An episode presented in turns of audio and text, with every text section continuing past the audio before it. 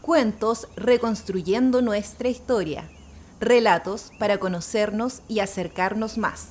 Síguenos en nuestras redes sociales, Instagram arroba hinche-música y Facebook hinche123. En el tercer capítulo presentamos Nehuen Machi. Las jóvenes ilustradoras son Gabriela Obreque Linconao, de 11 años, y Antonella Riquelme Ávila, de 9 años. ¡Ya, ya, ya, ya, ya, ya, ya, ya, ya!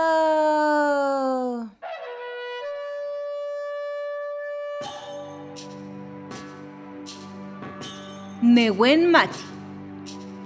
Las hierbas cantaban por la mañana el canto de las machis, y el cántaro de Mudai estaba en el folle, el canelo, árbol sagrado.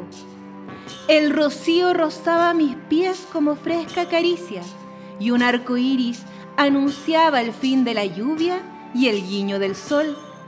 Sentí que el cielo y el mar se anidaban en mi pecho. Me puse a cantar en Mapudungún. Mientras cantaba, escuchaba a lo lejos el afafán, las trutrucas, las pifilcas, las cascahuillas, sonidos cósmicos que bajaban a la tierra. Mi corazón estaba alegre y palpitaba al ritmo del cultrún.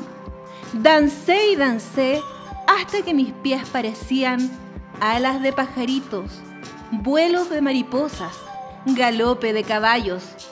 Me saludaban los volcanes y los montes con sus espíritus protectores, los Nien. De pronto amanece. Mi ñuque duerme. Mis hermanitos también. A lo lejos veo a mi abuela en el rehue, tocando el cultrún a la salida del sol. Tal vez ese sea mi sueño.